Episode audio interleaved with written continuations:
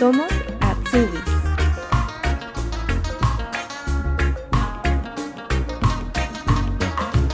Charlie es de Ezeiza, provincia de Buenos Aires en Argentina. Allá se desempeñaba en su profesión como contador. Sin embargo, sus deseos de vivir nuevas aventuras lo motivaron a aplicar a la visa Work Holidays para trabajar en diversos países y llegar a Alemania para cambiar los números por la programación.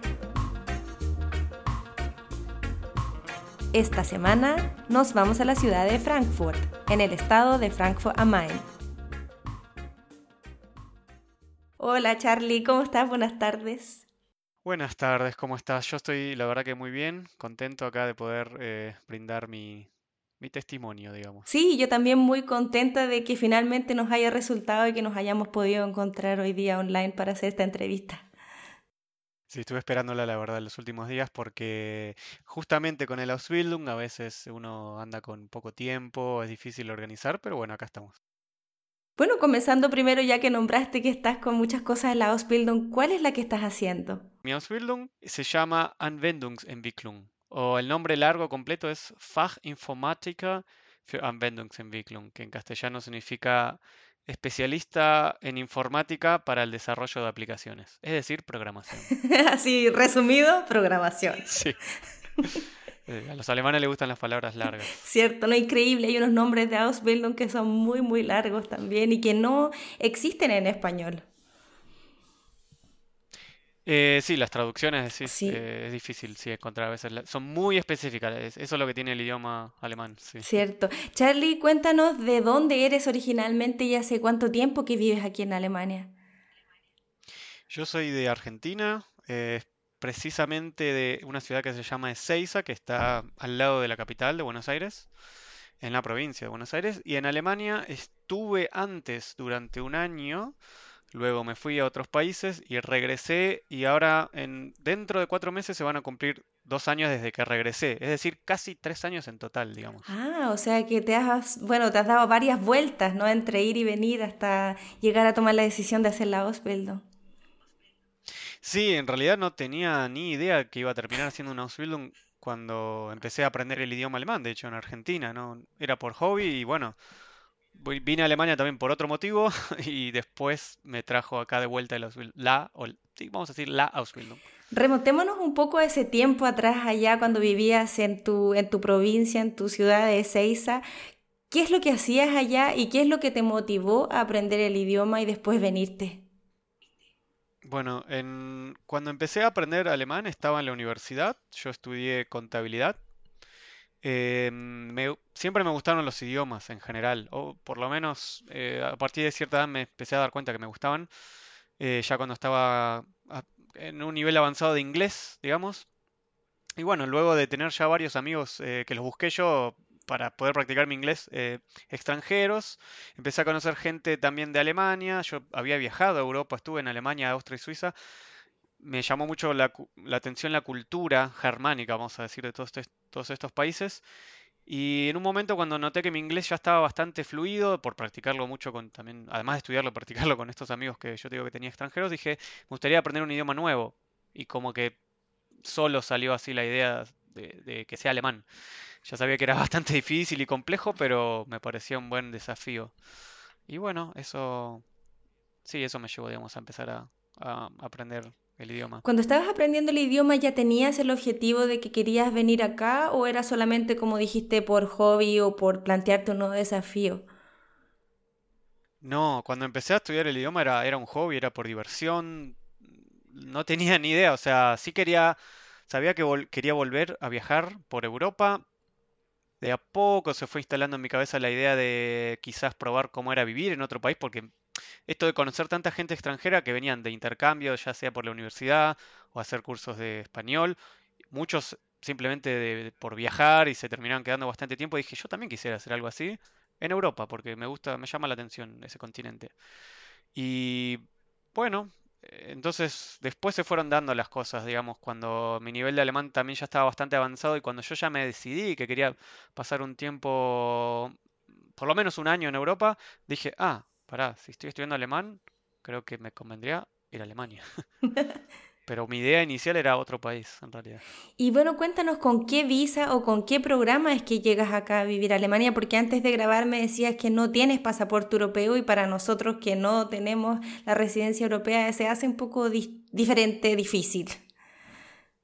Sí, bueno, cuando, cuando me decidí que quería viajar a Europa, más que viajar, vivir por lo menos un año, encontré antes de decidirme, en realidad, encontré, me topé con esto de las Working Holidays, con las visas de Working Holidays, que en su momento las más populares eran Nueva Zelanda y Australia, ¿no?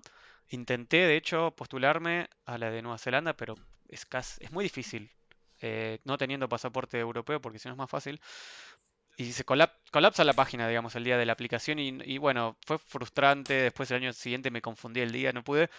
Y bueno, después de un tiempo empezaron a surgir un montón de visas Working Holiday en Europa.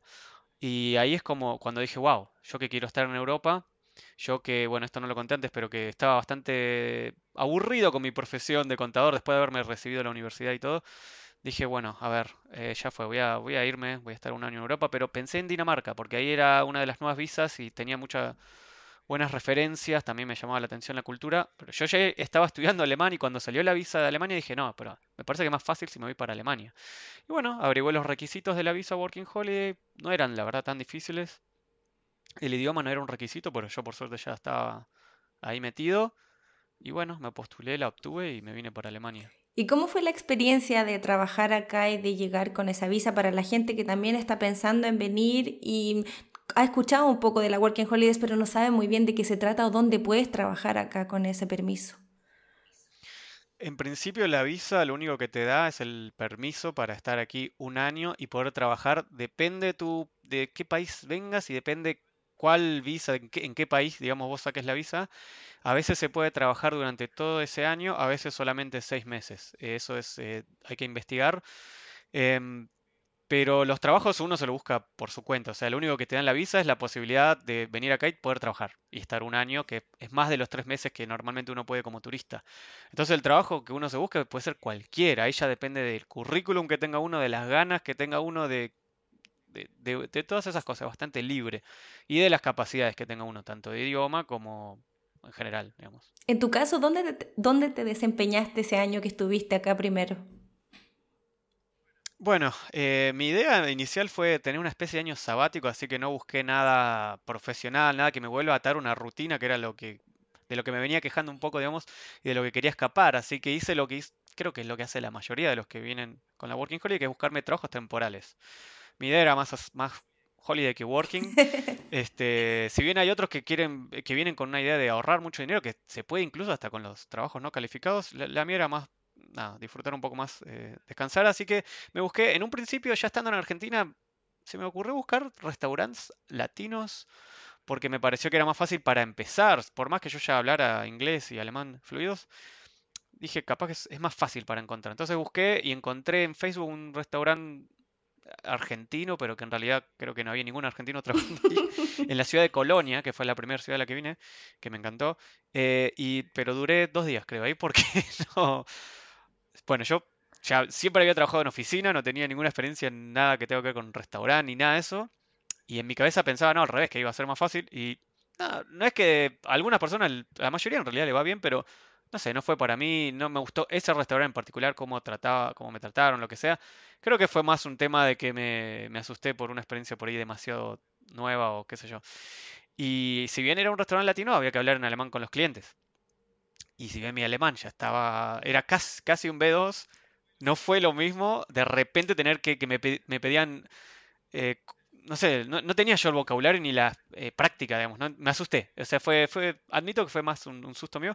Entonces después terminé trabajando en algo que era más sencillo, había menos, eh, no era tan exigente en general, que es lo de repartir comida con la bicicleta. Hoy en día es súper súper popular ese tipo de trabajo, incluso en Argentina y en otros países.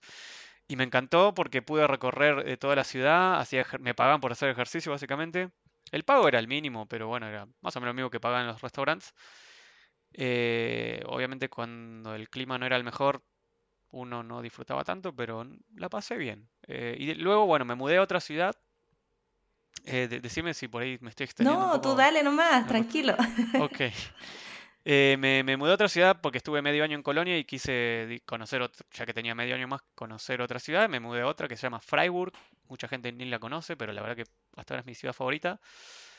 Y ahí hice un trabajo... Eh, no, bueno, empecé también en un restaurante, en la cocina, eh, y tampoco... Se ve que lo mío no era el restaurante. No, no sé, Ahí ya te diste cuenta que no. No, no, no, qué sé yo, no sé. No, no era lo mío. Eh, y al mismo tiempo, paralelamente, igual seguía buscando. Ahí la verdad que la, quería hacer otro trabajo diferente al de la bicicleta para conocer otra cosa. Y encontré un café, que en realidad ni siquiera era un café, era un puestito de café. De a una persona a la vez se podía trabajar ahí porque era muy chiquitito, en una estación de tren, en la, estación de ahí, digamos, eh, en el andén ahí eh, de tren, en la plataforma. Y bueno, buscaban gente para, un mini job, que un mini job en Alemania es un trabajo que no sé, no, recuerdo cuántas horas son al mes, son muy poquitas. 20 más o menos. ok, sí, 20, es verdad. En su momento pagaban 450 euros eh, final, digamos, en bolsillo. Eh, hoy creo que son 500 y pico, creo que subieron. No se pagan impuestos, o sea, lo bruto y lo neto es lo mismo, pero después tuvo un problema que me di cuenta un poco más tarde, si que después lo cuento.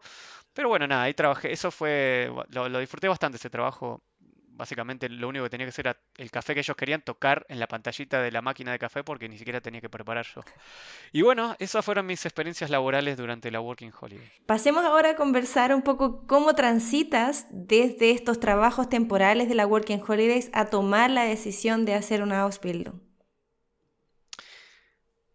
Pasó bastante tiempo en realidad, porque se me terminó la visa en, en Alemania, la de Working Holiday, y yo quería seguir en Europa. Quería seguir en Alemania lo posible, pero bueno, mm, intenté ahí sacar una visa de trabajo para trabajar en Starbucks, que me faltó decir que tuve un día de prueba, les gustó, pero eh, no, me la dieron porque es muy difícil, no imposible, conozco gente, pero es muy difícil que te den una visa de trabajo por un trabajo no calificado.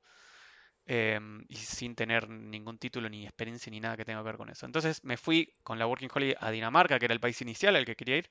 Hice trabajo de la bicicleta y otros más similares. Y ahí ya empecé a pensar, ah, quiero volver a Alemania, me gustó.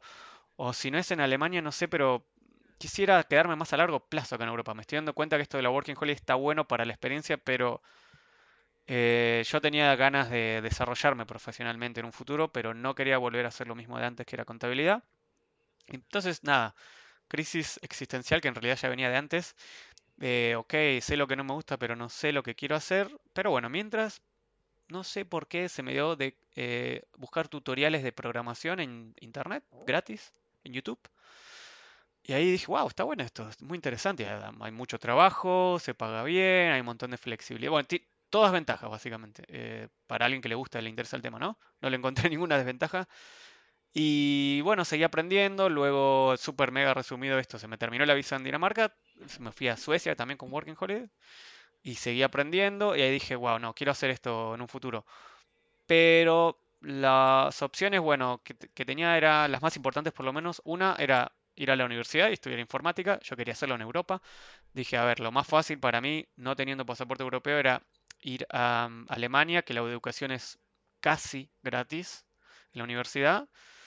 Pero otra vez en la universidad, no sé, ya, ya, hice una carrera, fueron muchos años y me daba un poco de, no sé, no, no, no, no lo veía como tan atractivo. Y además tenía que mantenerme igualmente, por más que era barato estudiar, tengo que pagar alquiler, etc. Entonces, trabajar y al mismo tiempo estudiar en Alemania me parecía como que iba a terminar me iba a quemar la cabeza. Entonces dije, a ver, la otra opción que hay, en Alemania me acordé que existe el sistema Ausbildung, que yo no lo conocía antes de... Cuando empecé a estudiar el, idioma alemán me enteré de muchas cosas de la cultura alemana, entre, ellas este sistema de educación, ¿no?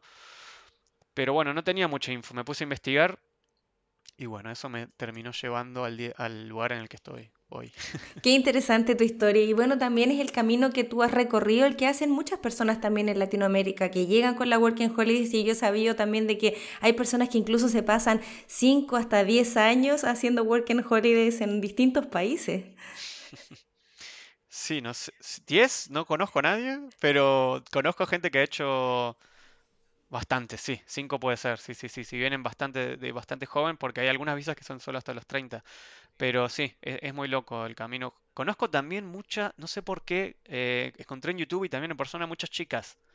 Hay un grupo, ¿no? Muy, muy específico. Chicas de Colombia que vienen como au Alemania. eh, después, eh, mientras estudian alemán, luego hacen un voluntariado que se llama FSJ. Algunas sí, otras no, pero hay muchas que sí. Y después se pasan a una Ausbildung. Es como un camino ya medio preestablecido de un Sí, grupo de, de gente que conozco muchísimo. sí, es Eh, cierto. Y muchas de las personas que han participado también del podcast han tomado ese camino. Yo creo que son las alternativas que tenemos hoy personas en Latinoamérica para llegar acá que no tienen pasaporte europeo. Pasemos ahora un poco ya al, al tema de la Ausbildung, porque hay muchas opciones. Dentro del área de informática también se han abierto bastantes más ahora. ¿Cómo tomas la decisión de hacer la de programación? Bueno, como dije antes, había empezado a aprender por mi cuenta programación y me, me encantó, digamos, si bien recién estaba empezando a aprender lo básico y no fue un proceso continuo, empecé, dejé, empecé, dejé porque mientras estaba, estaba viajando, estaba haciendo otras cosas y me interesó mucho eso en particular. Y empecé a investigar, ok, ¿existe algunos, para empezar, ¿existe una Ausbildung de programación? Sí, existe. Y ahí me di cuenta, ah, pero hay más de informática. Y están las de integración de sistemas, que en alemán es System Integration, y dije, ah, no, pero los temas que hay ahí a mí mucho no me interesan, cosas de redes, digamos, de, de- de- sí, de básicamente planificar y administrar todo lo que son las redes, cómo están interconectados todos los aparatos, digamos, informáticos en una empresa entre otras cuestiones. Luego hay otras que son de mm, eh, sistema electrónica, que es eh, más del hardware, digamos, de los chips y de sí, todo lo que tiene que ver con el hardware, digamos.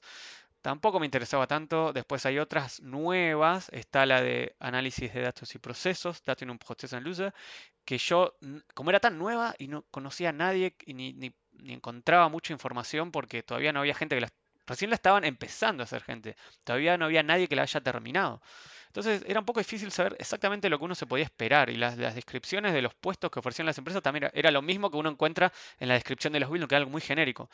Y yo pensé, ok, debe ser algo así como da- Data Science, pero no sé si exactamente lo mismo o algo similar. Eso suena muy interesante, lo tomé como una segunda opción, de hecho. Y luego había otras nuevas también, junto con esa, que mezclaban lo que es un poco de administración de empresa o de project management o algo así, con informática. Eh, Básicamente trabajar como en la parte de administración, pero eh, digamos con equipos donde hay informáticos, ya sea programador, etcétera, pero uno no iba a programar, sino que iba a administrar todo eso. Tampoco me llamaba mucho la atención porque me hacía recordar un poco a mi background, digamos, de, de- contabilidad, negocios, administración, no era lo que me interesaba. Por eso elegí programación. Me gustaba más, era mucho más técnico y tenía que ver con el software y además nada, creo que es lo que es eh, más está avanzando hoy en día y con esto de la inteligencia artificial ni te cuento. Cierto. ¿Y tú, o sea, que elegiste esta y fue la primera que, que empezaste a hacer o optaste por otra primero y después te cambiaste? Yo en realidad, bueno, me postulé aproximadamente a 18 o 20 empresas, no recuerdo el número exacto. Acá encontré en mi compu 18 postulaciones, pero me parece que fueron más. Eh, y terminé quedando en dos al final, o sea, eh, algunas me fueron rechazando, otras no sé, no tenía respuesta, etcétera, y terminé quedando en dos ya al final, que las dos me estaban esperando a mí elegir. Una era en la que estoy ahora, que es de programación, Anwendungsentwicklung, y la otra era, no, perdón, en la que estoy, en la empresa en la que estoy ahora, en realidad me habían ofrecido Daten und Prozessanalyse, y había otra en la que me habían ofrecido Anwendungsentwicklung, programación, y bueno, cada una tenía sus pros y contra. Yo quería, en realidad, lo que más me llamaba la atención, lo que más pesaba era el hecho de las actividades, es decir, programación. Pero la empresa de programación tenía más contras que pro y por eso terminé eligiendo la otra opción que era Daten un profesional use porque el puesto de programación ya lo había tomado otro chico, que hoy en día somos compañeros. Y dije, mm, en mi cabeza, bueno, quizás me entro con estos buildings y después me pueda cambiar. Y si no, no importa, ya tengo un pie adentro y además con todos los beneficios por los cuales elegí esta empresa, me terminaba conveniendo y a largo plazo o en paralelo yo puedo seguir aprendiendo por mi cuenta eso. Y además es parte del currículum de, de Data Process Analysis, de todas en realidad, aprender programación, solo que al principio, luego ya uno se empieza a especializar en otras O cosas. sea, que entraste a la de datos y procesos y después te cambiaste efectivamente a la de programación. Exacto, entonces la, la conclusión es que eh, empecé con, con un building que no es el que hago hoy en día. Y luego del periodo de prueba, que fueron cuatro meses, esperé a terminar ese y ahí dije automáticamente, por favor, me di cuenta que me gusta este Ausbildung, no es que quiero renunciar, pero si está la posibilidad de cambiarme a programación, estaría muy contento. Tenía mucho miedo que me dijeran que no y me iba a sentir incómodo. Eh, para mi sorpresa, al toque, o sea, rápido, me dijeron sí. y no lo podía creer. ¡Wow! ¡Qué bueno! Felicitaciones, me alegro que haya resultado. Quiero preguntarte, porfa, si nos puedes explicar entonces la diferencia, bueno, a pesar que hiciste cuatro meses solamente de datos y procesos, entre esa Ausbildung y la que haces ahora de programación. Al principio, eh, en la escuela, digamos, son los mismos temas para todos, el primer año y medio más o menos, pero las diferencias que yo encontré es que, y justamente las razones por las que dije, no, sí o sí me quiero cambiar, es que no me daban en la, empresa no me daban ninguna tarea de programación, eh, porque no es el, digamos, el núcleo de, digamos, de esa especialidad. Y lo que me daban eran más... Eh, la verdad que a mí me aburrió mucho porque me daban, digamos, tablas de Excel con muchos datos para analizar. Eh, tenía que básicamente de ahí sacar reportes y eso me hizo acordar un poco a mi profesión anterior justamente, que está bueno en realidad, eso está bueno, pero yo justamente quería cambiar. Y el tema acá también es mi empresa en particular, que no es que es, es una empresa de IT, entonces no es que Quizás en otras empresas sí, se hubieran dedicado más a lo que es data science, a, analizar modelos y de ahí sacar gráficos y ahí también se puede programar un poco. En mi caso no. Entonces eran más, ya te digo, cosas un poco, incluso tareas administrativas, donde se trabajaba mucho con el sistema SAP o SAP. Entonces, eh, nada, sacar muchos datos de ahí, de, por ejemplo, estuve un tiempo, me van rotando a mí, de, de, eso no es en todas las empresas así, pero a mí me van rotando de grupos y de departamentos en la empresa y estuve en recursos humanos incluso. Y bueno, ahí sacar muchos datos de, los empleados y con eso hacer análisis y, o incluso cambiar datos en las bases de datos de, de SAP, de recursos humanos, etcétera. Pero bueno, eso, mucho más no, llegué a profundizar porque fue corto mi, paso por ahí. Por suerte para mí, porque no era lo que yo quería, pero seguramente le puede resultar muy interesante. No quiero hablar mal de, este, de esta especialidad, es que no era para mí, pero seguramente le puede interesar a mucha más gente y también depende en qué empresa trabajen. Pero bueno, como está nueva, yo tampoco tengo tanta información sobre esa. Antes de pasar entonces a la que estás haciendo ahora, quería preguntarte un poco los requisitos que te pidieron para aplicar y las entrevistas, si te acuerdas las preguntas que te hicieron, cómo te sentiste. Claro, sí, ese, ese es un tema bastante interesante. Em, los requisitos, yo partimos de la base que yo no estaba en mi país de origen, ni siquiera estaba en Alemania, estaba en otro país, en Suecia, con una visa Working Holiday. Ya de por sí es un caso particular para el tema de sacar la visa. Pero eso viene después la visa. Lo que primero viene es que te acepten en la empresa, porque necesitas firmar el contrato y recién con eso después puedes sacar la visa. Y los requisitos para terminar firmando el contrato en la empresa en la que yo hoy estoy, porque eso varía un poco de empresa a empresa, eh, es obviamente saber hablar alemán número uno. Requisito número uno. No se puede hacer unas Bildung si no sabes hablar alemán porque las clases de la escuela están todas en alemán. ¿Qué nivel recomendarías? yo recomiendo B2 mínimo. O sea, para informática por lo menos. No sé, en otros Ausbildung quizás puede ser que no sea tan exigente. Pero en informática con menos de B2 se hace difícil. Y yo ahí quiero ser sincero y no dar falsas esperanzas a la gente. Pero sí, eh, digamos, eh, es lo que sí puedo decir es que se puede llegar a ese nivel. O sea, se puede llegar. No hay, no hay que apurarse, digamos. Hay que tener paciencia, pero se puede llegar. Pero con menos de B2 se hace muy difícil por el vocabulario, por por las reuniones cuando uno tiene con los compañeros y hablan de temas que para empezar son nuevos, no importa el idioma en el que uno hable, pero son temas complejos y hay que tener mucha abstracción, cosas medias muy, muy teóricas, digamos, y en alemán. En Haití se trabaja mucho en inglés también, pero generalmente los, las Ausbildungs van a ser en alemán. Eh, no sé si hay algún Atsubi que haya hecho un, un Ausbildung de informática en inglés, no lo sé. Yo hasta ahora no he conocido y por lo que tengo entendido, ahora recién hay algunas empresas de Haití que solo hablan inglés que están viendo y abriendo la posibilidad de plazas en inglés, pero eso no es algo común todavía. Sí, yo no conozco a nadie. Eh, todavía no escuché nunca un caso y, por más que sea ese el caso, la escuela está en alemán. O sea, no hay una escuela que esté todo en inglés. De hecho, tengo una materia de inglés ahí que es para aprender inglés, básicamente. Eh, pero bueno, los requisitos, eh, volviendo a eso, es idioma, idioma, idioma, idioma, digamos. Eh, que en mi caso, en mi empresa, no me pidieron un certificado de examen de alemán. Y suerte porque yo no lo tenía. Yo había estudiado hasta el nivel B2, hasta completar nivel B2. Y lo único que tenía era el certificado de asistencia a ese curso. Yo les pregunté, porque había otras empresas en las que me postulé que sí me lo pedían. Em, y eso recomiendo a todo el mundo hacer ese, ese, examen. Bueno, hay muchos diferentes, está el Goethe, hay otros.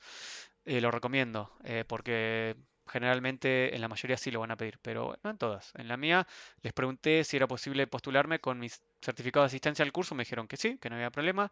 Em, y bueno, por suerte me lo, me lo aceptaron.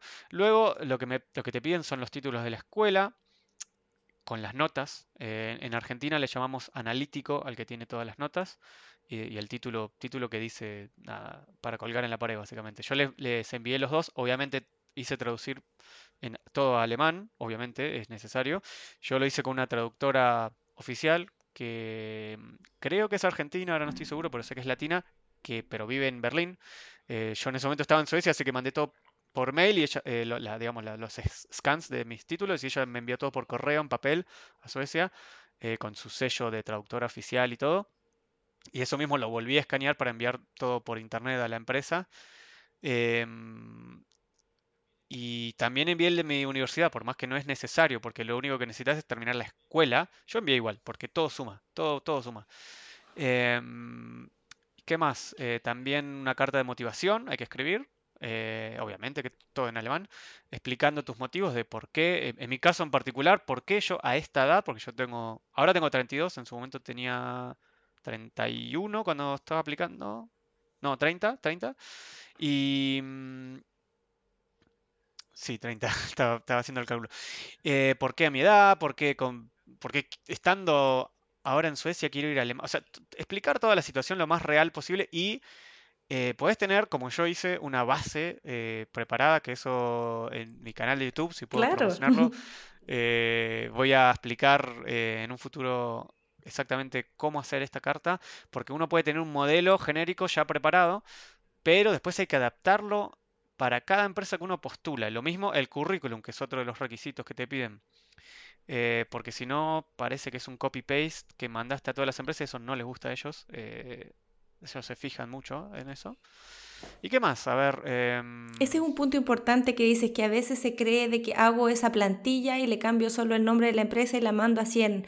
Y se dan cuenta, como dices tú. O sea, hay que tomarse el tiempo para investigar qué hace la empresa, qué buscan, quiénes son y en base a eso formular la carta. Exactamente, sí. Bueno, eh, eso fue algo que lo fui aprendiendo a medida que iba buscando diferentes empresas. Y bueno, usé las primeras postulaciones mías a modo de práctica. Este, y ahí me fui dando cuenta, ok, tengo que poner palabras claves que son las mismas que ellos usan en su descripción en la página web de quiénes somos nosotros o en el puesto que ellos ofrecen de Ausbildung. Tomar todas esas palabras claves, usar su vocabulario y bueno, modificar la plantilla que uno ya tiene base, digamos. Tampoco es... Lleva tiempo, pero a medida que uno más hace, porque recomiendo mandar toda la cantidad posible de postulaciones, Em, a medida que uno más lo hace, más fácil se hace. Creo, si no me olvido, esos fueron los requisitos para, para postularme. Después, bueno, eh, tuve suerte de que me, sí, aceptaran estas dos empresas. Eh, no sé si también querés que cuente cómo hice para encontrar estas empresas, porque fueron dos métodos bastante diferentes. Sí, me parece muy importante que compartas eso y también si puedes hablar un poco después del tema de la visa de la Auslandebehörde. Exacto, ok. Bueno, em, ¿cómo encontré digamos. Eso también lo... Eh, abrí hace poco mi canal de YouTube en donde primero presenté qué es el Osbildung, qué es el Osbildung, más que nada enfocado al mío en particular de programación. Y en el segundo hice un paso a paso de cómo buscar un puesto en los buscadores online que hay, que hay, varios, pero son todos muy similares. Por ejemplo, ausbildung.de, o sea, es fácil de acordarse incluso, incluso o atsubi.de.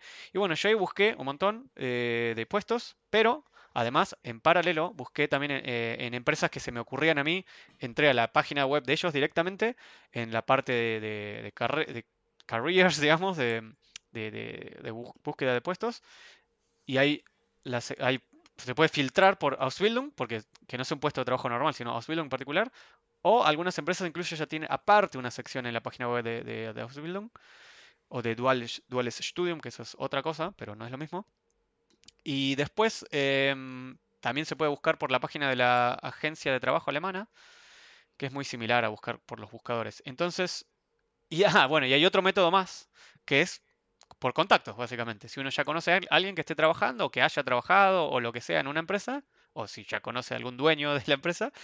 Y bueno, lo, loco es que en las dos empresas en las que me terminaron aceptando, que al final, bueno, obviamente elegí una, una fue por la página directamente eh, de ellos, que es en la que estoy hoy yo, eh, y otra fue porque una amiga mía alemana había trabajado en esta empresa, después se fue, pero quedó todo bien con el dueño porque es una startup, es pequeña, entonces es fácil llegar al dueño.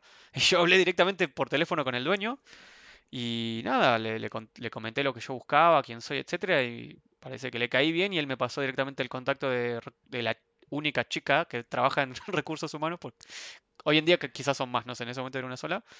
Y bueno, y a partir de ahí tuve contacto con ella en la otra empresa que es más grande, con un montón de gente, estuve hablando por teléfono, por mail, etcétera, etcétera, hasta que, bueno, llegaron las entrevistas, eh, todo virtual, porque yo estaba en Suecia, y aclarándoles también que la fecha para después, el próximo paso, si es que me aceptaban, era el tema de pedir la visa, era un poco como que iban a tardar, y yo quería asegurarme de que de poder tener el contrato lo antes posible.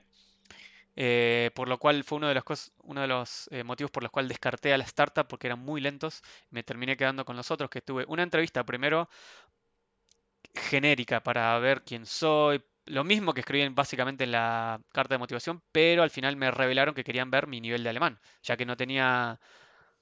En realidad no es muy común que alguien de Argentina, estando en Suecia, se postule. Entonces querían ver si de verdad era alguien que hablaba alemán, etcétera. Bueno, eh, por más que yo les envié mi certificado de que asistí a un curso, otra cosa, ni siquiera había tenido el examen. Entonces, nada, fue eso. Fue genial. Fue muy, muy relajada la entrevista. ¿Cuál es? Lo mismo que en cualquier entrevista de trabajo. Tus fortalezas, debilidades, por qué elegiste esta empresa, etcétera, etcétera. Y luego me enviaron otra invitación a otra entrevista más, podríamos decir técnica, aunque no es tan técnica porque un uno tiene que empezar a aprender la profesión, no necesita tener experiencia previa, pero sí me hicieron un pequeño examen, por así decirlo, que no lo esperaba para nada, que era con la mm, Ausbilderin, que sería la tutora de nosotros los, de los Atsubis, de los eh, que hacemos en los Bildung, con otra persona que también trabajaba en recursos humanos y otra persona más de recursos humanos. Y tenía que contarles cómo haría yo, todo en alemán, repito, cómo haría yo para trabajar en grupo en un proyecto para desarrollar una aplicación que se dedicaba a contactar dueños de perros con gente que saque a pasear los perros. Y no, había que decir cómo le iba a programar ni nada de eso, solamente para ver si uno tiene un poco de lógica, ¿no? Porque de eso se trata mucho en la informática, de la lógica. Y también temas de organizarse, trabajar en grupo. Entonces, nada, fue, fue eso. La entrevista sí me puso un poco nervioso, se los dije, además mezclándolo con el idioma alemán, que no lo practicaba yo hace hacía dos años. Pero pasé, pasé la entrevista. Y luego, bueno, ya está, me enviaron el, contrato. Ya con eso saqué mi turno en la embajada de alemana en Estocolmo, que yo ni siquiera estaba ahí, estaba en el medio del campo. Y bueno, ahí me fijé los requisitos que tenía, que el más importante es tener ya firmado el contrato de Ausbildung. Em, que además de firmarlo, yo después lo tuve que volver a enviar a la empresa, todo por correo de papel, y ellos lo enviaron a la IHK, que es la Cámara de Industria y Comercio en Alemania, que eso depende de cada Bundesland, de cada estado en Alemania, es una cámara diferente, pero bueno, ellos le ponen un sello, me lo volvieron a enviar a mí, con eso fui a la embajada, más obviamente el pasaporte, que tiene que estar vigente por, no me acuerdo cuánto tiempo, creo que seis meses más mínimo, eso no, no estoy seguro. Em, luego también me pidieron llenar un formulario, algo estándar, y también tenía que tener un... Si ya tenía una Krankenkasse, que son los seguros médicos, eh, no, los seguros sociales, digamos, en Alemania, que era mi caso porque yo ya había estado antes en Alemania, bueno, eh, tenía que mostrarles mi, número de... o una prueba, digamos, ¿no? De, de, que yo era miembro. Que yo la tenía, la había dado de baja, me volví a contactar con la Krankenkasse, a ver si me podían volver a dar de alta con mi fecha en la que iba a empezar los Bildung y todo, me volvieron a enviar una tarjetita de miembro, y bueno, eso, eso llevé a la embajada. Si no, esto, esto la verdad que no, no lo repasé ahora, pero estoy casi seguro que si no tenés todo, si nunca estuviste en Alemania o no tenés una crank en casa, creo que tenés que tener un seguro médico de, internacional, digamos, que te cura eh, bueno, con ciertos requisitos que son los estándares, lo mismo que piden por una Working Holiday, creo, eso no estoy seguro.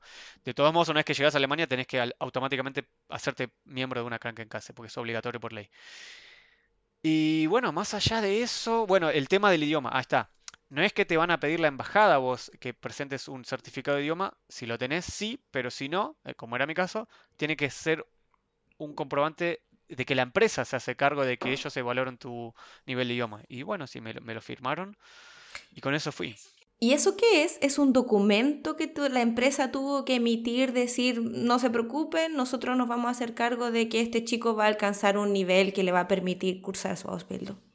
Sí, exactamente. No hay un modelo de eso. Simplemente hice una carta, eh, mi empresa, diciendo que ellos ya me evaluaron mi nivel en la entrevista, que yo presenté a su vez mi, prueba de que también hablo alemán porque cursé y firmado por ellos, superficial. Eh, creo que a la embajada mucho eso no le importa. Lo más importante son las otras cosas. El contrato, básicamente firmado, el tema del seguro médico o Krankenkasse y, ah, bueno, y hay otro tema que es eh, que puede acelerar mucho más este proceso.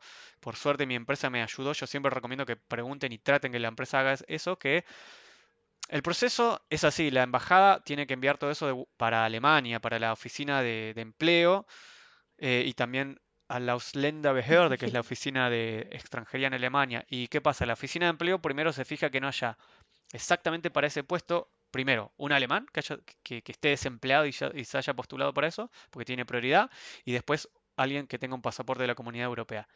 Es muy raro que alguien desempleado se haya anotado que está buscando una Ausbildung. Es raro, pero puede pasar. Entonces tienen que comprobar eso porque los que no son ni alemanes ni europeos tienen la última prioridad y bueno, tiene sentido, ¿no? ¿Qué pasa? Eso tarda un tiempo bastante. Entonces se puede acelerar si la empresa manda en paralelo esa solicitud eh, y, uno ya eso ya se lo lleva a la embajada. Ese fue mi caso, por suerte, pero no todas las empresas lo, hacen. Y de hecho, mi empresa eh, no sabía cómo hacerlo porque no tenía mucha experiencia con extranjeros haciendo Bildung ahí, digamos, como era mi caso. Entonces yo me, por mi cuenta me, puse a averiguar cómo era todo, les envié toda la información de cómo hacerlo, todos los datos que necesitaban de mi parte y ellos simplemente enviaron ese formulario a la oficina de empleo y por suerte salió todo bien. Qué bien, de alguna manera también facilitaste el proceso para ellos, porque muchas veces las empresas, como dices tú, no saben, pero ahí yo creo que entra un rol importante de nosotros de también ser proactivos, como en tu caso. Sí, exacto, uno se tiene que mover. Lo que a mí me movió más que todo esto fue la motivación, o sea, eh, las ganas de, de, tener toda esta aventura. O sea, por lo menos en mi caso no es que me fui desesperado queriendo no sé, escapar de problemas a un lugar que me prometía mucho, como por ahí puede pasar algunas personas. A mí me movió más la motivación de, de, por ahí ver algo nuevo, crecer profesionalmente. Entonces tenía muchas ganas de investigar todo lo que haya que investigar. Em, y bueno, eh, digo, sea cual sea el caso de la persona que esté escuchando eso, creo que uno tiene que, que hacer esto si, de realmente tiene motivación, porque si no después a la larga por ahí no, le termina gustando, qué sé yo. Y hay un montón de otras oportunidades en Alemania. Eh, una de ellas es esta Ausbildung. Vamos a pasar ahora a la parte de la escuela teórica que nombrabas hace un rato y también tu trabajo en la empresa. Entonces lo vamos a separar. Primero vamos a empezar por la escuela teórica que nos decías que es todo en alemán. Cuéntanos un poco qué asignaturas tienes, cómo es el ritmo de estudio, a qué horas tienes las clases, etcétera. Bueno, sí, esta es la Berufsschule o escuela vocacional, si lo traducimos, que la tengo en un modelo de bloques, que hay dos modelos. Uno sí, creo que hay solo dos. Uno es el modelo bloque, que es el mío, que vamos a veces tres semanas, a veces cuatro semanas a la escuela y luego vamos, eh, o sea, de lunes a viernes todos los días. Eh, y, depende, el horario no es, no es el mismo todos los días. A veces son cuatro horas, a veces son ocho horas, a veces son cinco, a veces son seis. A veces faltan los profesores, como hoy que salimos temprano, eh, y es menos. Em, y luego voy a la empresa, depende, a veces son dos meses, a veces son tres meses, a veces un mes y medio. Y bueno, se, va rotando así durante tres años o en el caso de que uno le, le, ofrezcan y quiera, se puede acortar a dos años, a veces dos años y medio. Eh, y luego está el modelo, no, no, recuerdo cómo se llama, pero es un modelo por días de semana en el cual la duración de los bienes es lo mismo, puede ser tres, dos años o dos años y medio, estándar son tres, pero en vez de ir por bloques, se van, por ejemplo, tres días a la semana al trabajo y dos días a la, a la escuela. Pero bueno, volviendo al mío, eh, es el de bloques y yo tengo, creo que son nueve materias que tengo, que tuve el primer año y ahora creo que de vuelta tengo, estoy en el segundo año ya, tengo nueve materias. Eh, tengo de todo, o sea, por ejemplo, obviamente programación es una de ellas, eh, luego tenemos eh, materias que tienen que ver con las redes. Son las mismas materias en los primeros dos años eh, para todo todos los informáticos. Luego el último año se, dividen las especializaciones. Es una crítica que yo tengo para hacer. El sistema de Bildung la verdad que está bueno, pero tengo muchas críticas para hacerle. Pero bueno, igual sigue siendo algo muy, muy conveniente. Y bueno, sí, tenemos un montón de materias que, compartimos con los, con los otros. Y digo que es una crítica porque hay materias que al final nunca capaz que vamos a realmente aprovecharlas, pero bueno, son redes, otras son cosas con el hardware, y después tenemos eh, cosas también de mm, eh, project management, o sea, mucho de lo que es administración de negocios, eh, que la verdad que al principio no me gustaba y después me di cuenta que está bastante interesante cuando lo empecé a aplicar en la empresa incluso. Tenemos materias que también tienen que ver con leyes, para saber nuestros derechos como Atsubis o como trabajadores en general. Tenemos eh, un poquito de economía, eh, tenemos inglés. Eso es, igual varía de escuela a escuela. Hay materias que son obligatorias, iguales para todos, y otras que son medias opcionales. Eh, nosotros tenemos inglés, también tenemos ética, que se podía elegir entre ética o religión. Em, yo elegí ética. Luego tenemos deporte. No todas las escuelas lo tienen, creo, pero nosotros tenemos. y no sé si me estoy olvidando alguna. Creo que esas son todas las materias que tenemos. Pero las clases me decías que son todas en alemán. Sí, eh, sí. ¿Cómo ha sido para ti, bueno, entrar con este vocabulario técnico también, que es un nuevo desafío, y estar también expuesto a escuchar el idioma todo el tiempo, a pesar de que tenías un buen nivel? Bueno, eh, por eso recomiendo tener un B2 mínimo, y de hecho apenas llegué, eh, me anoté en el C1 en paralelo, porque me di cuenta que es exigente, es bastante exigente, sí, sí más en la escuela para mí que en el trabajo. Al principio todo me parecía, me pareció muy difícil. El primer año me pareció bastante por cómo yo me tomo las cosas, quizá hay otras personas, y también en la empresa, no sé, depende mucho de cada uno. Me pareció bastante exigente, pero bueno, después me di cuenta que, a ver, es normal, o sea, no es que era por mí nomás, sino que también es difícil para los otros Atsubis, un montón de temas nuevos, de vocabulario muy técnico, y, no solamente de informática, sino ya te digo, de cosas del mundo empresarial específico de cada empresa, sobre todo si es una empresa enorme como la mía, donde tienen un montón de abreviaciones de cosas que solo la conocen los empleados de ahí y algunos ni siquiera se saben todas las abreviaciones. Y a veces me tocaba estar en reuniones de eh, todo home office al principio, sobre todo por la pandemia, y igualmente hoy en día sigo trabajando principalmente home office. Y estar, eh, escucharé con los auriculares varias personas que a veces hablaban al mismo tiempo en alemán, con vocabulario técnico, cosas de la empresa, con abreviaciones. Yo no voy a mentir, hubo días que dije, ¿qué estoy haciendo acá? ¿Por qué? ¿Quién me mandó a hacer esto? O sea, y pensé, y, pensé un par de veces, eh, no sé si esto es para mí, pero dije, no, no, no, no. Ahí volvió la motivación, el por qué estoy haciendo esto. Además es un desafío y por suerte eh, tengo la posibilidad de, seguir probando y si no me va bien, hay otras alternativas en la vida, digamos, no, se termina el mundo ahí. Y, y, valió la pena, valió mucho la pena seguir adelante. Después igualmente vino la escuela, que ahí de vuelta me fue como un choque, porque algunos profesores hablan lento, otros hablan súper rápido, algunos temas son más fáciles, otros más difíciles. algunos temas yo ya lo había visto en la universidad, muchísimos ya lo había visto en la universidad, al principio por lo menos, lo de, economía y de administración y todo eso. Eh, ah, otra materia que hay es alemán en, sí, pero alemán para alemanes, porque pensá que la mayoría son alemanes. Y entonces también ahí era como que el vocabulario y todo es... Eh, pero después de un año, no sé, me, cayó así como... Me hizo un clic en el que dije, wow, ahora de repente empieza a ser un poco más fácil. Todavía sigue siendo un desafío enorme, pero valió la pena esperar todo ese año. Y, no hace falta entender todo. O sea, con que entiendas eh, lo principal, después vos sí, vas a tener que hacer más trabajo con un alemán. Llegas a tu casa y tenés que volver a repasar. Eh, te va a tocar estudiar más que los alemanes eh, por el tema del idioma.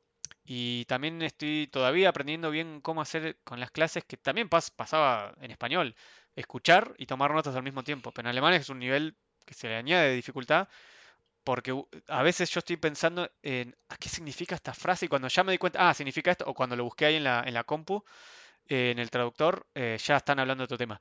Entonces, eh, nada, me adapté a eso y ahora estoy probando de solo escuchar y no, y no tomar notas hasta que no realmente no eh, haya dejado de hablar el profesor o si es un tema en el que puedo hacerlo al mismo tiempo.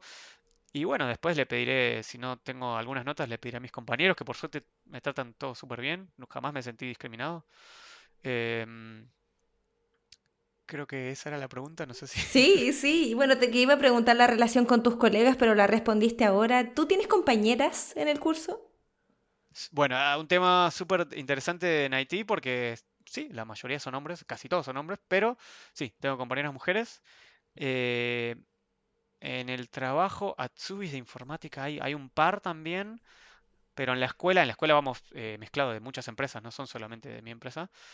Eh, ahí somos como, no sé, más o menos 16 hombres, ahora no, no recuerdo exacto el número, 16 hombres y 3 mujeres, algo así. Eh, pero está bueno que, que se animen y que en un mundo que ya de por sí, digamos, como es todo, más en esta profesión, tan dominado, digamos, por, por trabajadores que la mayoría son hombres, que se animen y todo. Em, de hecho, ahí en el trabajo hay una iniciativa en mi empresa en particular para tratar de promocionar más esta Ausbildung para mujeres que se animen, que está bueno. De hecho, mi, mi, mi Ausbilderin, que ya te digo es como una tutora de todos nosotros, es mujer y ella, digamos, sí, se, se, empeña mucho en eso, en tratar de promocionarlo más. Qué bueno, para que vean que no hay barreras y que pueden integrarse si tienen la motivación, como dices tú, y el interés. No hay ningún, no sé, no es que, sé que hay profesiones en las cuales por por demanda física, puede llegar a haber alguna explicación, pero acá no hay ninguna, qué sé yo, no hay ninguna explicación que yo le encuentre para decir, no, las mujeres eh, no les gusta porque son mujeres nada más. o sea, no tiene que ver. Eh, pero igual está creciendo, lentamente, pero está creciendo el interés. Y, la relación en, clase, por suerte ya te digo, hacia mí como extranjero, que no soy el único igual en la clase, si bien la minoría somos extranjeros, pero no soy el único, eh, tanto con nosotros como con las mujeres, o sea, no hay ningún tipo de problema. Eh, qué sé yo, y si hay algún que otro chiste o algo así conmigo es porque yo también soy parte de eso y está todo bien.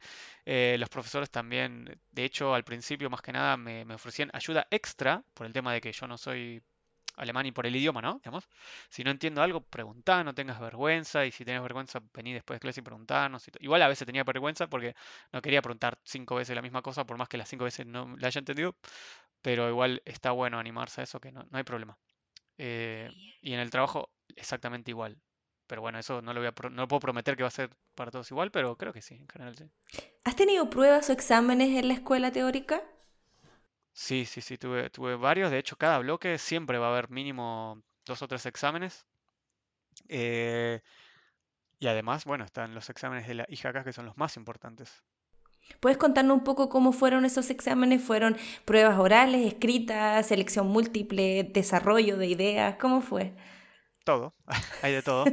Eh, en la escuela en particular tenés de todo, tenés trabajos grupales que después lo tenés que, a veces, pero casi siempre los tenés que defender de manera oral y se hace mucho, mucho eh, enfoque en que prepares un PowerPoint, una presentación y te, de hecho es parte de la materia alemán, como parecía tonto al principio, pero la y por ahí para mí que yo ya tenía experiencia, pero la mayoría de los chicos no, que te enseñen cómo hacer una presentación, pero la verdad que está muy bueno y además uno aprende a hacerlo de la manera que le gusta a los alemanes, básicamente, que es la que te van a evaluar después y la que se usa en las empresas incluso. Eh, sí, cómo preparar los PowerPoint, cómo presentarlos, cómo defenderlos. Y también los exámenes escritos son similares a cualquier examen escrito. Tenés a veces son multiple choice. Eh, generalmente no son todos multiple choice, pero a veces son parte multiple choice y parte a desarrollar. A veces es solamente desarrollar. Algunos son también con un poquito de matemática, o sea, con, cuentas, pero no, hay tanta matemática como si lo, haría, si lo habría en una carrera de informática en la universidad. Eh, y el de la IJK, ese examen, que es todo un tema aparte para charlar, eh, lo acaban de cambiar el modelo y casi todo es para desarrollar y para usar mucho, mucho, mucho la lógica. Hay que fundamentar por qué elegiste, por qué decís que esta es la mejor opción. O sea, sí tenés para elegir, pero no es múltiple choice, sino que tenés que primero calcular por qué esta opción es la mejor y por qué no, y después justificar. En alemán todo. claro, ahí está la dificultad, ¿no? También, además. Antes de pasar al trabajo en la empresa, ¿cuáles son los lenguajes de programación que has aprendido o si los has aprendido en la escuela? Sí, y esto recalco otra vez, y no me canso de decirlo, que esto depende de cada empresa, depende de cada escuela en este caso, porque no a todos le van a enseñar los mismos lenguajes. En mi caso, en la escuela estamos viendo C o C, como le dicen en alemán. Em, solamente es el lenguaje de programación, pero a su vez al mismo tiempo eh, tenemos la materia de base de datos, que me olvidé decir antes, y ahí se ve un lenguaje que es SQL, que eso es el estándar en todos lados, básicamente. Y en la empresa, eh, ahí sí que varía muchísimo. Depende en qué grupo te toque trabajar, en qué proyecto. Hay un montón de lenguajes diferentes. En mi empresa al menos es así. Y hasta ahora vi eh, un poco de Python, un poco de Java, pero eso fue más por, un, por mi cuenta, porque sé que en un proyecto lo usan y quise aprenderlo por si en un futuro me toca. Eh, pero luego me enseñaron un lenguaje que se llama ABAP, que si ustedes no saben qué es y nunca lo aprenden, no importa porque es súper aburrido. Y después eh, otro que es eh, C Sharp, que es con el que estoy trabajando ahora. Y bueno, y después de cada de esos lenguajes, diferentes frameworks, que son entornos, digamos, en los cuales se utiliza ese lenguaje. Vamos a pasar ahora al trabajo en la empresa. Si nos puedes contar los horarios, un poco describir tu día, a qué horas comienza, qué haces, la pausa, etcétera. Los proyectos. Sí, para mí el tema de los horarios, eso es lo mejor.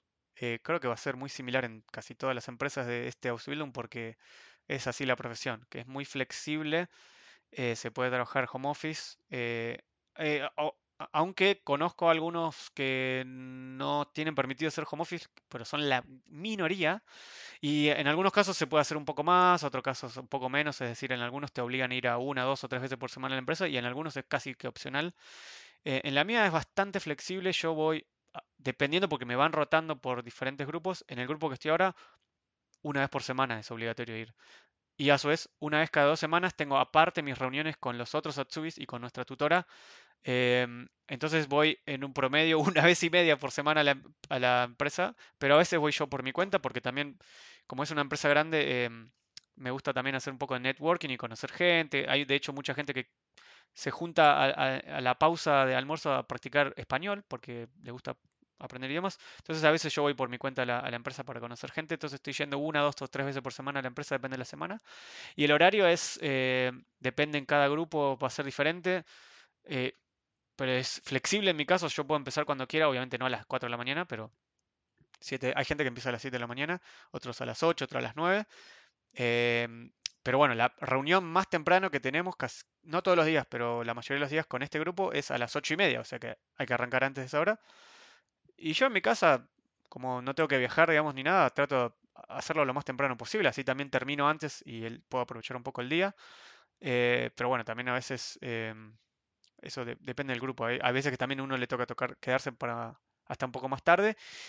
Y por semana son, es como un trabajo full time, o sea, son 39, eh, no 40, son 39 horas eh, por semana, que son más o menos 7 horas 48 minutos por día, y más media hora de pausa de almuerzo. En mi caso, no sé si en todas las empresas será igual, pero en promedio estoy ocho horas y media trabajando. ¿Qué proyectos has trabajado ahora o con qué equipos? Un poco para que se hagan una idea de qué es lo que has aprendido este, bueno, este segundo año y que ya vas en la Ausbildung. En este segundo año estuve primero trabajando con lo que decía antes, que se llama ABAP, que es el lenguaje de programación de un sistema que se llama SAP o SAP, eh, que básicamente yo trabajé con... Me dieron ejercicios para aprender, no me dieron hasta ahora nada en lo que tenga realmente responsabilidad. Hay empresas más chicas en las cuales directamente te ponen a trabajar. Eh, en algunas eh, te hacen trabajar bastante, de hecho, se aprovechan que te pagan poco, pero eso creo que es en la gran minoría. En mi caso, me hacen trabajar en cosas que son más para mí, para aprender. Y con, este lenguaje estuvimos haciendo ejercicios para conocer cómo funciona y luego sí nos empezaron a, mostrar cómo trabajan ellos realmente, que era en esta área que era finanzas.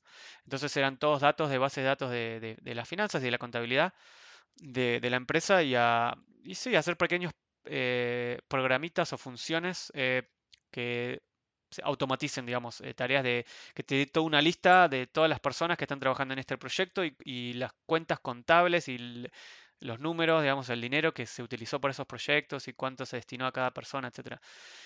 Luego de ahí estuve, estoy trabajando todavía en un grupo en el cual ahí sí por primera vez estamos haciendo un proyecto que si lo terminamos porque luego vamos a ir a otro, otro grupo y no sé si lo vamos a llegar a terminar. Sí se va a utilizar en la empresa, eso sí, vamos, digamos que tenemos, tenemos cierta responsabilidad, que es una aplicación para los turnos que tienen un determinado grupo de, compañeros nuestros para que se organicen eh, quién le toca cada día, cada hora, cada semana y hay distintos roles, digamos, en esos grupos. Entonces estamos desarrollando una aplicación que hasta ahora ellos lo usan en un, lo tienen en un Excel, o sea, una, es muy antiguo y muy, muy difícil, muy eh, para, o sea, a mano tienen que, digamos, ingresar todos los datos y tardan mucho tiempo.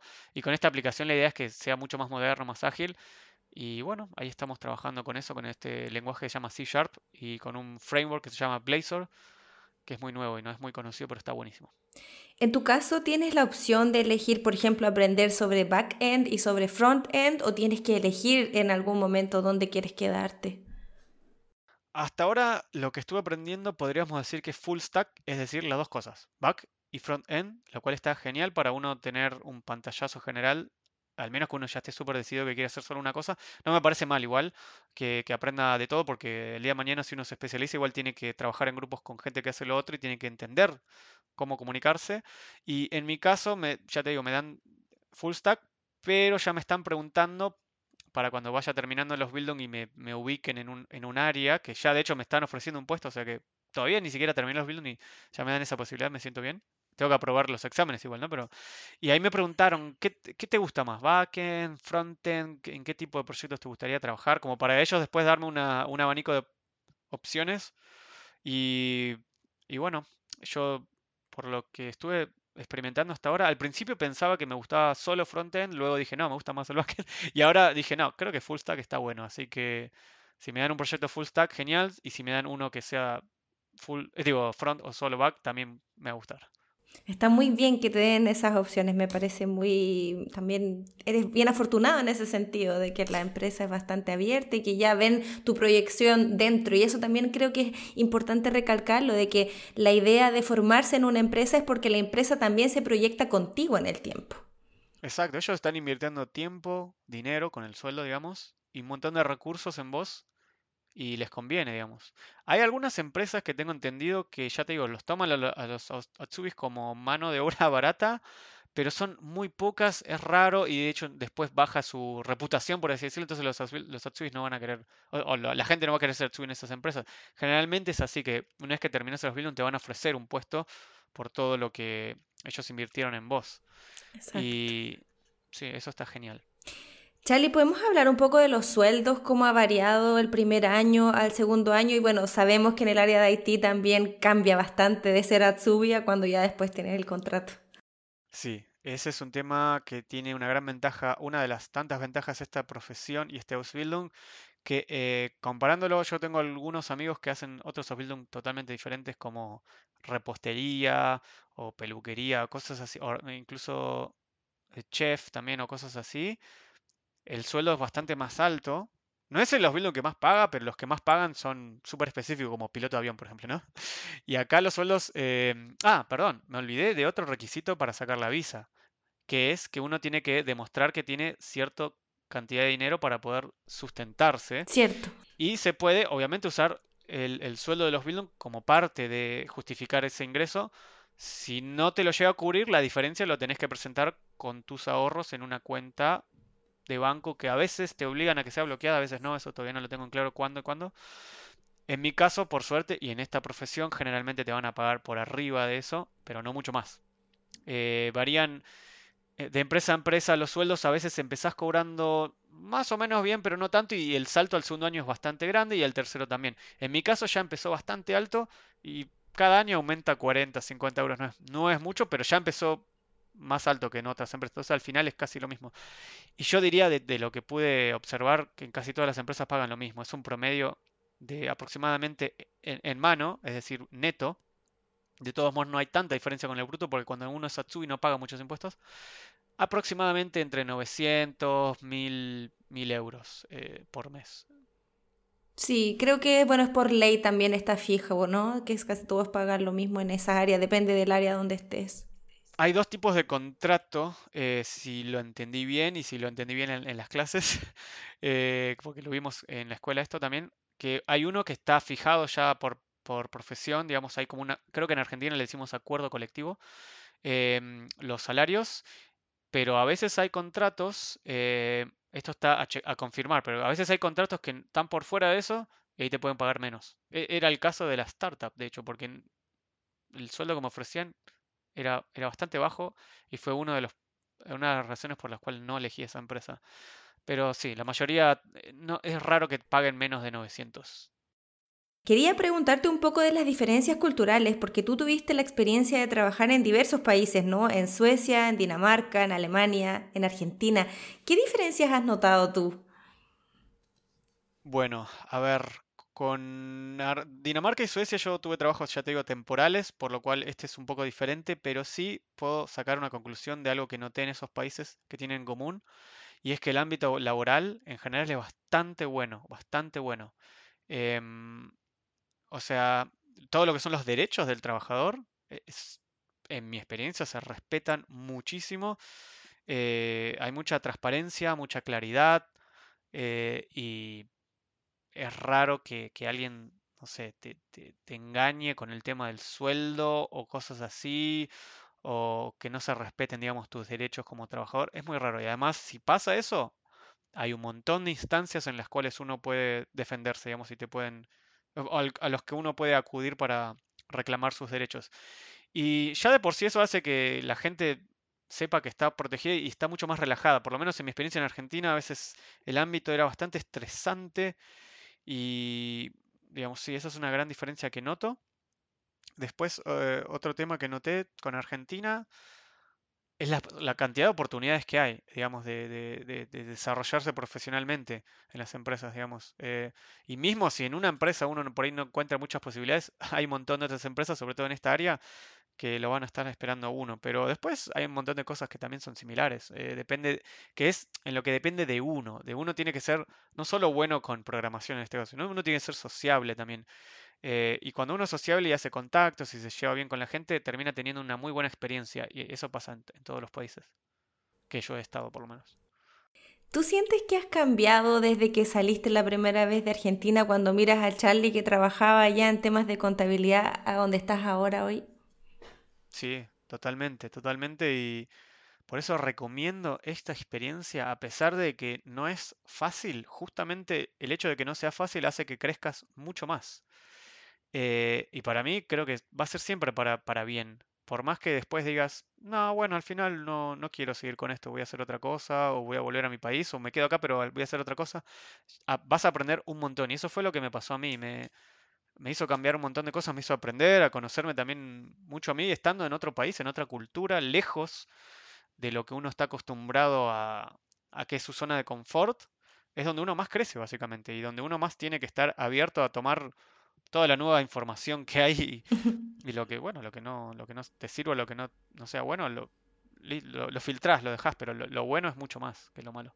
¿Qué ha sido lo más difícil que podrías contarnos de, de todas las experiencias que has tenido? Lo más difícil eh, en, en, la parte del, de la Ausbildung en Alemania o en general de todas estas aventuras. En general de todas estas aventuras.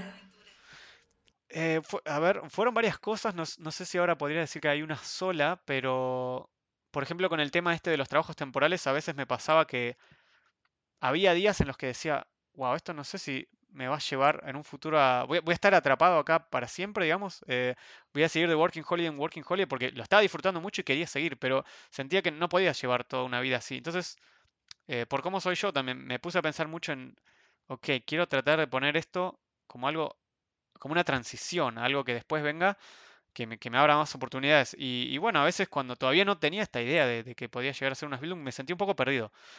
Eh, Ahora, ahora que, dije eso, creo que sí, se me hace más claro qué fue lo más difícil, que a veces uno se sentía perdido, porque estás fuera de todo lo que uno conoce, de, la zona de confort, vuelvo a decir, estás lejos de tu familia, estás lejos de tus amigos, de tus costumbres, de, tu clima, de todo, todo, todo, todo. Y al principio, los primeros pasos pueden ser todo color de rosas porque, wow, todo nuevo, nuevo continente, nueva cultura, y después por ahí de eso mismo empezás a, asustarte un poquito, como diciendo, ay, esto no sé si voy a poder. Uno a veces se cuestiona, ¿no? Si, si, si va a ser, si es posible que, uno pueda cumplir sus objetivos, pero es, transitar eso. Realmente de lo malo, de lo, de lo más difícil se puede transformar en ventajas. Cierto. Durante esta conversación me dijiste en algún momento que tenías bastantes críticas o sugerencias al sistema y creo que este sería un muy buen espacio también, quizás un momento que nos puedas contar cuáles son esas críticas para quizás poder mejorar este sistema. La primera crítica es que me parece que eso de que los primeros dos años en la escuela sean los mismos para todos los Ausbildung de informática es perder un poquito el tiempo en temas que después uno los va a tocar muy por arriba o, nada, para nada. Entonces yo preferiría o desearía que, que algunas materias sean reemplazadas por otras materias más relacionadas a la especialidad que uno hace. Y después, nada, que en mi escuela en particular, esto yo no sé si será así en todas, pero en mi escuela en particular hay profesores que no, no sé si están ahí porque es un trabajo estable o, porque les gusta la profesión, porque a veces siento que uno termina aprendiendo más eh, por su cuenta, digamos, cuando lee el material por su cuenta o en su casa o, a veces incluso en video de YouTube, que estando ahí, para lo cual uno se levanta temprano y tiene que ir hasta allá y todo. Pero eso en realidad no es exclusivo de la Ausbildung, porque también me ha pasado a mí en, la universidad en Argentina. Pero, pero bueno, eso es algo que sí, se podría mejorar. Em, Sí, digamos que básicamente es eso. Ah, y después eh, el, examen de la hija acá, ah, eso es al azar los temas que uno le va a tocar de todo lo que uno vio, pero en este caso me tocó, nos tocaron a todos nosotros casi todos temas de administración y un par de puntos de informática. Y eso no sé si está tan bueno, me parece que no, esa es otra crítica que tengo. Eh, pero bueno, más allá de eso, evidentemente las ventajas son muchas más que las desventajas, por eso, por eso sigo aquí. Para ir terminando, quisiera pedirte si pudieras, bueno, además de todos los consejos que has compartido, algo más, algo que te haya servido para ti, por ejemplo, para aprender alemán. Para aprender alemán, el consejo número uno que doy es que uno no se quede solamente con un curso o con las clases de alemán, sino que trate de empaparse de, de todo lo que haría alguien que nace acá en Alemania, en lo posible, que está creciendo en Alemania, que es lo mismo que hicimos nosotros con nuestro idioma, es decir, escuchar música en alemán, ver películas o series en alemán, tratar, si uno tiene la posibilidad de conocer gente que hable de manera nativa el idioma, ya sea en tu ciudad buscando eventos de intercambio de, idiomas o de fiestas por ahí de, intercambio de estudiantes donde uno conoce alemanes o, austríacos o suizos o quien sea que hable alemán. Em, o, de manera online incluso, eh, o ver, hay un montón de canales en, YouTube donde se tratan sobre el idioma, digamos, donde hacen entrevistas eh, a personas en la calle, etcétera, etcétera. Es decir, rodearse del idioma. Y si no te gusta Rammstein, que es la banda que uno del primero se le viene a la cabeza cuando piensa en música en alemán, hay millones de géneros en alemán, como lo hay en español. O, sea, no, no, hay excusa, siempre uno va a poder encontrar, eh, digamos, el material que le, que le guste a uno, pero eso, no quedarse solo con las clases, porque no es, no es suficiente. Excelente consejo.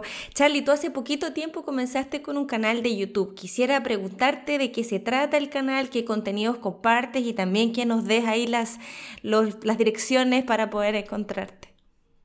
Exacto, sí. Gracias por mencionarlo. El canal lo empecé hace poquito, eh, se llama Charlie en Alemania, Charlie con Y, no se escribe Charlie, sino Charlie con Y en Alemania. Em, por ahora subí solamente dos videos relacionados a este tema porque después estuve con muchos exámenes y ya tengo planificado el próximo, todavía no, tuve tiempo de grabarlo. Y ahí hablo de, en un principio, de, esto, de qué estoy haciendo ahora, qué es, el, qué es una Ausbildung, en particular la de informática, porque hay un montón de información, hay un montón de otros youtubers que hablan de, los Ausbildung, eh, youtubers latinos, de hecho, o, youtubers que, no tienen pasaporte europeo. Pero yo quería entonces eh, hablar específicamente de este, de la informática. Este, de cómo buscarlo, de cómo tramitar la visa, bueno, eso todavía no está, pero ya lo voy a poner, de cómo escribir currículum y la carta de motivación, consejos, eh, cómo aprender el idioma, consejos para aprender el idioma, que algunos ya los mencioné recién, y también el día a día, cómo es la vida acá, eh, cómo es ser justamente una, eh, Atsui de, informática y desde que uno se despierta hasta que uno vuelve a la casa. Em, y también todo lo que tiene para ofrecer no solo la vida de Atsui, sino la vida acá en Alemania y la vida como alguien eh, latino o argentino estando acá en Europa. Está muy bueno el canal, así que como siempre lo vamos a dejar ahí en la descripción del episodio, pero si hay personas que quieren comunicarse directamente contigo, Charlie, ¿tienes algún canal de Instagram u otro lugar donde puedan contactarte? Sí, eh, por ahora todavía no abrí un, Instagram que, sea paralelo al de YouTube, pero sí les voy a dejar uno que hasta ahora estuve subiendo un montón de material de viajes, que eso también eh, creo que es algo que puede llegar a motivarlos a, venir por acá.